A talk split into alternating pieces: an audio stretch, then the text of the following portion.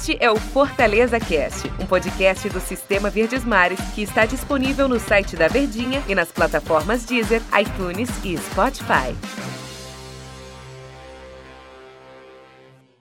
Olá, amigo ligado no Fortaleza Cast. Bom dia, boa tarde, boa noite, boa madrugada para quem tá acompanhando a gente qualquer horário que for.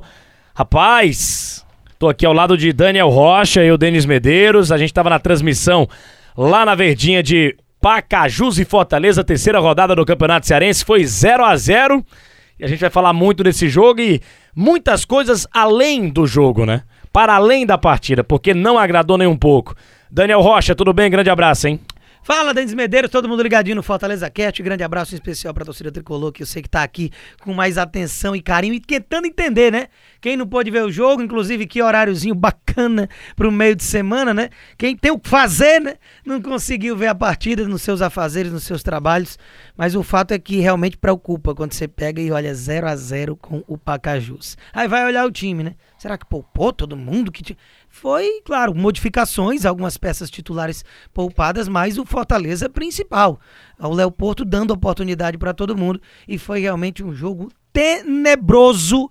E parabéns de a gente conseguir ter 10 minutos de papo a respeito do que pouco aconteceu nessa tarde. Pois é, rapaz, antes do Juan Pablo Voivoda chegar no time do Fortaleza, o Como é técnico é argentino, Juan Pablo Voivoda, tá certo? Tá certo. Tá é certo, aí, tá é certo. Você sabe o espanhol direitinho. É o Léo Porto foi o comandante do Fortaleza nessa partida contra a equipe do Pacajus. O jogo foi 0 a 0 E olha, Daniel, foi terrível. Pra mim que tava narrando, pra você que tava comentando, pra você mais ainda. pro nosso Luiz Eduardo tava nas, nas reportagens, porque o jogo feio, jogo ruim, cara, jogo ruim mesmo. E olha, e aí o torcedor do Fortaleza, que fica criticando, bateu muito na época do Anderson Moreira, de que assim, ah, o resultado tá vindo, tá, mas a gente quer performance. A gente quer o Fortaleza engolindo o adversário, a gente quer o Fortaleza jogando como time de Série A mesmo. E cara, a gente de novo não viu isso na temporada. Fortaleza não agradou, não jogou bem. Em alguns momentos o Pacajus assustou e quase sai com a vitória. Então é um jogo, hum, é claro que os resultados estão vindo. O Fortaleza está bem no Campeonato Cearense também, claro. Duas vitórias, um empate, sete pontos. Mas não é essa atuação que o torcedor quer ver, não é essa a, a, a, atuação que a gente quer ver também aqui na imprensa, né, Daniel Rocha? Falta muita coisa pro time do Fortaleza e olha, se sente dificuldade, com todo respeito ao Pacajus, Imagina quando enfrentar equipes maiores quando começar o Campeonato Brasileiro, cara. O problema é esse, né? Não é olhar para esse jogo específico que não vale grandes coisas a na tabela, né, nem nada. E dizer que ai, tá tudo errado. Mas o que preocupa é o jogo após jogo e a falta de evolução. Claro que é justamente por isso que de forma minuciosa Fortaleza foi ao mercado e até fora do Brasil, saindo da bolha, ampliando o leque para trazer um técnico de fora, que é um técnico ainda em formação, mas com bons trabalhos recentes, pegando equipes emergentes como é o caso do Fortaleza em matéria de primeiro patamar de futebol brasileiro pelo terceiro ano seguido na Série A do Brasileirão, do Voivoda. Então, a expectativa é que ele consiga dar uma cara para esse time. Só que, meu amigo, mesmo que o técnico fosse brasileiro, já ia requerer um tempo. Imagina um cara que está chegando num terreno totalmente novo. Então, o que preocupa o torcedor é exatamente qual é o futebol que o Fortaleza vai jogar para daqui a pouco para daqui a duas semanas estar tá começando o Brasileirão. Então não tem tempo nem para o Voivoda e nem para outro técnico que chegasse conseguir mudar o Fortaleza da água para o vinho, que é a necessidade desse time para a Série A. A gente viu muitas dificuldades em determinados jogos com o Enderson na Copa do Nordeste, agora com o Léo Porto nesse cearense, e daqui a pouco acabou-se a paciência, começa a Copa do Brasil num clássico contra o Ceará, depois o brasileiro, que também já vai começar antes, até na questão da Copa do Brasil. Você já vai ter pedreira atrás de pedreira, que é a Série A do Campeonato Brasileiro. E se jogar um pouco melhor, só do que o que a gente está vendo, não vai dar. É preciso jogar muito melhor. Então é por isso que preocupa o jogo contra o Pacajus. Porque é mais um jogo, mais dias que se passa, mais treinamentos que se tem, e mesmo sem ser ainda sob o comando do técnico que vai comandar no Brasileirão, você vê um time fraco dentro de campo e que não condiz com o elenco e peça por peça que a gente vê, né? É, a gente, a gente não vê uma, um, um time incisivo, né? Um time intenso do Fortaleza. E a gente costuma ver confrontos como esses, né? De um time muito é, é, inferior ao outro nesses estaduais no Brasil inteiro, a gente sempre vê o grande, ou, ou na maioria das vezes era para ser assim, o correto é que seja assim, atropelando o adversário, atropelando o time menor, fazendo marcação, pressão, jogando de forma intensa, porque eu, eu, eu narrando o jogo eu tive essa, essa, eu tive esse sentido que eu, eu, eu, senti isso, que se o Fortaleza apertasse, ele tinha feito um gol, dois, três, na hora que quisesse.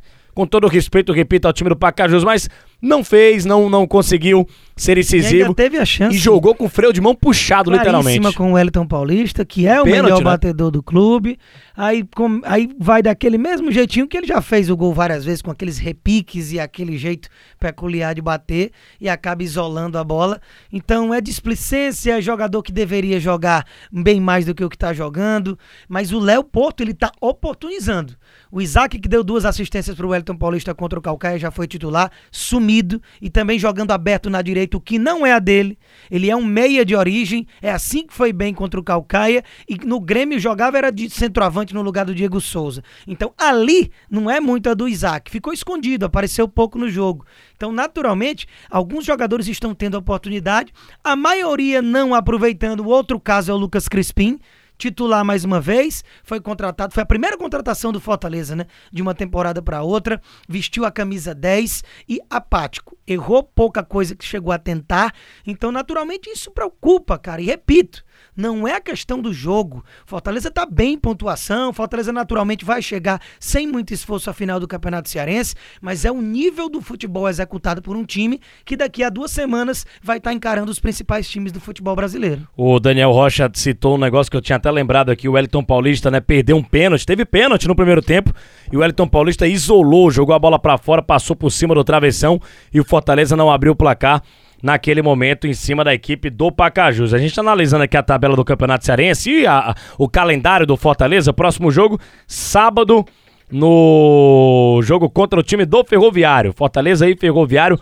8h40 da noite no sábado. Clássico das cores entre Fortaleza e o time do Ferroviário. Jogando essa bola que, tá, que jogou contra o Pacajus. é perigoso até perder para o Ferroviário, né? Porque o Ferroviário já é um time bem mais qualificado do que o Pacajus. Mas o que o torcedor quer ver é evolução na próxima partida diante da equipe do Ferroviário. O Vôvida vai chegar, talvez até treine o time nessa partida contra o Ferroviário. Vamos aguardar se o técnico do Fortaleza vai chegar para resolver toda essa situação. Mas para a gente já finalizar aqui o nosso podcast, Daniel Rocha, no nosso último assunto, é, o, o Voivoda vai chegar, vai ver os resultados, vai ver os jogos, deve estar assistindo, vai ver o, o elenco, plantel, como diriam os antigos do time do Fortaleza. E vai pensar o que desse time do Fortaleza? Ele vai pedir peças aonde? Se você pudesse dar uma dica pro Voivoda, o técnico que vai chegar do Fortaleza, o argentino de 45 anos de idade. Qual peça que o Fortaleza mais necessita de reposição, de contratação para melhorar mesmo para a Série A, porque a gente já passou por testes no Campeonato Cearense, tá passando agora, na Copa do Nordeste e naquelas duas primeiras partidas da Copa do Brasil e os caras não estão rendendo. É realmente esse 10, esse camisa 10? Ou é, é na lateral esquerda?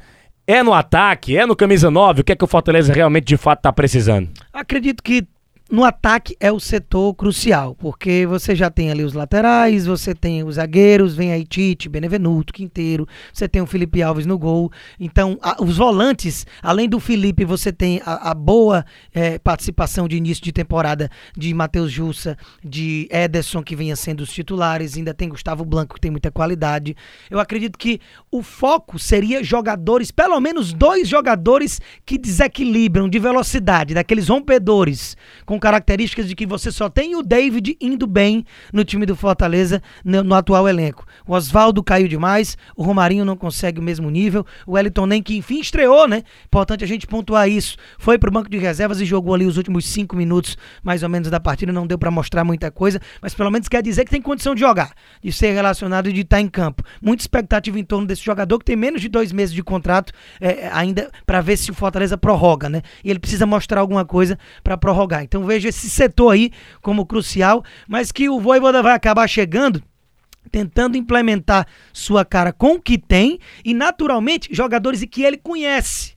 Do futebol mesmo sul-americano. Pode pintar gringo aí no Fortaleza, que é o know-how maior do treinador, então não seria nada de outro mundo. Inclusive, acho que é até mais fácil ele indicar jogadores do idioma castelhano para virem pro Fortaleza e vejo nessa função aí de mais ataque. Né? Geralmente técnicos estrangeiros que vêm para cá contratam jogadores da mesma nacionalidade, né? Daniel Rocha, deu nosso tempo aqui, valeu, cara, um grande abraço, hein? Grande abraço, tamo junto e até a próxima. Valeu, torcedor do Fortaleza, até a próxima aqui no nosso Fortaleza Cast. Valeu, galera. Este é o Fortaleza Cast, um podcast do Sistema Verdes Mares que está disponível no site da Verdinha e nas plataformas Deezer, iTunes e Spotify.